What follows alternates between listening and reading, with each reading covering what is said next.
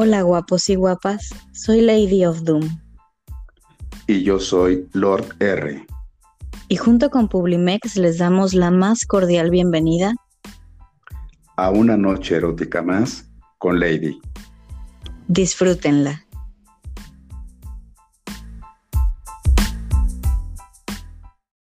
Esta semana vamos a escuchar un relato de Bella Diabla, titulado Cariño de Primas.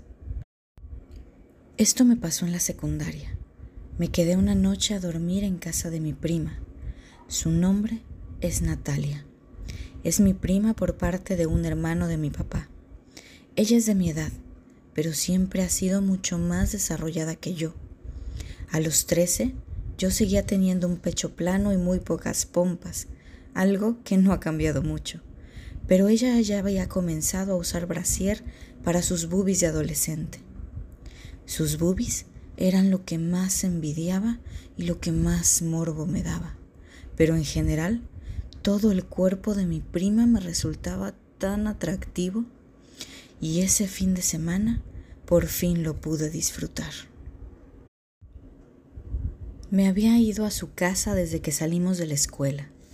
Su mamá nos preparó la comida y después nos pusimos a ver películas en su cuarto. Mientras veíamos una película de acción, salió una escena donde una de las protagonistas mostraba sus senos. Creo que apenas fueron unos segundos, pero eso bastó para que me pusiera a fantasear con perversos pensamientos. Recuerdo que en ese momento le dije en broma a mi prima que sus tetas deberían de verse igual a las de la protagonista. Ella me respondió entre risas que las suyas no eran tan grandes. Al atardecer nos fuimos a bañar y yo ya me había quedado con el mosquillo del tamaño de las tetas de mi prima, así que la espié mientras se bañaba. Tuve cuidado de que mi tía no me viera, y es que en el baño tenía una ventana que daba hacia el jardín, así que salí hacia allá con la excusa de que iba a ver al perro que tenían me encaramé sobre unos guacales para poder ver por la ventana y apenas pude ver la coronilla y nada más. Después de bañarnos horneamos unas galletas con su mamá y luego nos fuimos a acostar. Ninguna de las dos podía conciliar el sueño, así que nos pusimos a ver la tele, pero le quitamos el volumen para que mis tíos no se dieran cuenta de que seguíamos despiertas a esta hora. Pasamos de canal en canal sin encontrar algo interesante, hasta que mi prima se detuvo en uno de esos canales que no se supone que deberíamos estar viendo a esas horas de la noche. Seguro también sabrás a qué canal me refiero. Ese era canal de películas que pasaba las mejores caricaturas los sábados por la mañana, pero durante las noches mostraba el contenido hecho para los papás. Recuerdo que al principio nos pasamos el canal, pero bastó una fracción de segundo en las que logramos distinguir un par de boobies para que mi prima regresara el canal. He visto a Julio viendo ese canal, pero no veo por qué tanto alboroto, me dijo entre risas.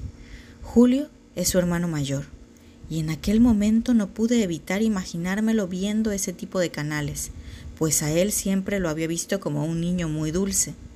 Ni siquiera podría creer que estaba ahí, sentada en el borde de la cama, junto a mi prima viendo una película pornográfica. No es para tanto, ¿no crees? Recuerdo que me preguntó, y la verdad no era para tanto, pues en aquellas películas nunca se mostraba de forma explícita una penetración. A lo mucho salió una pareja desnuda abrazándose, poniendo uno encima del otro, la chica con las pompas en la pelvis del chico y otras escenas similares muy coquetonas.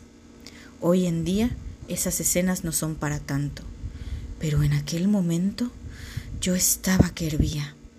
Aunque no quise parecer pervertida frente a mi prima y solo le dije, claro, no es para tanto. Natalia pareció aburrirse de la película y la apagó. Esto para que nos fuéramos a dormir. Pero yo no podía conciliar el sueño. Estaba tan estimulada. Así que pensando que mi prima ya estaba dormida, comencé a tocarme. La película había tenido una escena muy morbosa, donde dos chicas rubias se desnudaban y una lamía los senos de la otra, y después desaparecían entre las sábanas. Y mientras estaba acostada junto a mi prima, no podía evitar recrear la escena en mi mente, pero en vez de las chicas rubias, éramos ella y yo. Tenía la mano dentro de mi pijama y estaba tan mojada. Quería gemir. Y tal vez se me salieron unos cuantos gemidos. Ay, pero en verdad trataba de no hacer ruido. Me sentía mal por hacer aquella barbaridad, pero no podía controlarme. Entonces comencé a escuchar otro ruido, apenas audible, como el murmullo de un ratón. Oh, oh, oh. La cama se movía también, sutilmente. Al principio pensé que era yo, así que dejé de tocarme. Fue entonces que me di cuenta que Natalia se estaba masturbando también. No hice ningún ruido. No sabía si ella pensaba que yo aún estaba dormida o si por el contrario mis movimientos la habían estimulado a contar con el abaco. Su respiración era pesada y se notaba que trataba de contar sus propios gemidos. No quería moverme, porque no quería asustarla y dejar de escucharla, pero la urgencia dentro de mí era más grande. Nos masturbamos lado a lado, sin hacer mucho ruido y sin estar seguras de si la otra podría escucharnos. Por dentro, yo quería que me escuchara, que me sintiera, que hiciera algo. Quería poder sentirla, pero ninguna hizo nada más que atender sus propios asuntos. Recuerdo que al día siguiente nos levantamos como si nada hubiera sucedido. Natalia evitó durante todo el día mirarme a los ojos, pero al mediodía mientras me bañaba me sentí por un instante observada. Un ruido en el jardín me llamó la atención y por un momento pensé en la posibilidad de que Natalia me estuviera observando. En la noche, Natalia estaba muy cansada como para ver una película, así que fue la primera en acostarse. Yo pues me tuve que dormir aunque no podía conciliar el sueño. Estaba esperando con ilusión que lo que de la noche anterior se repitiera. Guardaba el más completo de los silencios, tratando de escuchar la respiración de Natalia. Sentí una vibración leve y tal vez la imaginé, pero eso fue todo lo que bastó para que el vaso de mi ímpetu se colmara.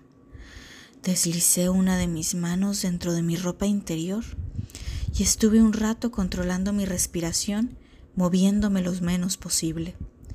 Dentro de mí quería que ella me escuchara, pero a la vez me daba mucho miedo. Entonces pasó. La escuché a ella. Oh. Oh. Mm. Su jadeo era sutil pero profundo. Se sentía como si algo le aplastara el pecho. Se movía con mucha cautela y eso logró que yo tuviera menos mesura. Oh.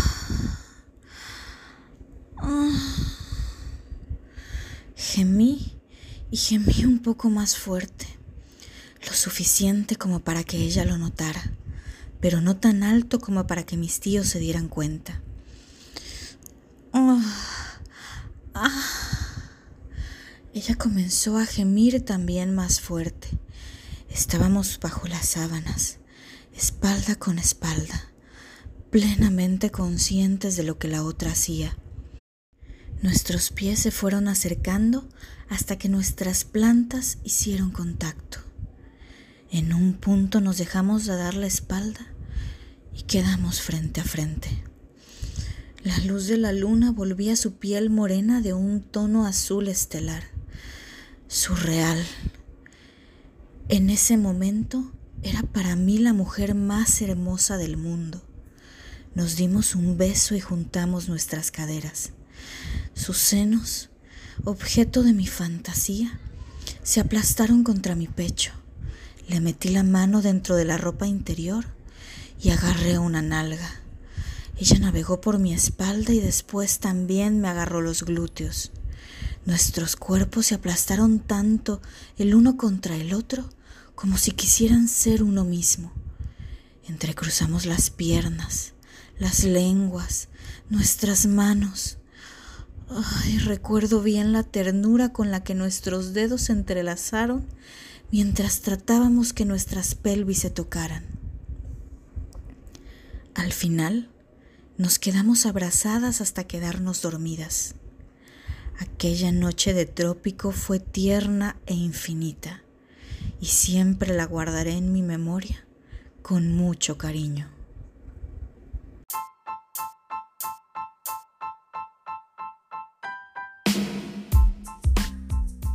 Con esto cerramos el relato de la semana, agradeciendo a Bella Diabla por prestarnos sus palabras.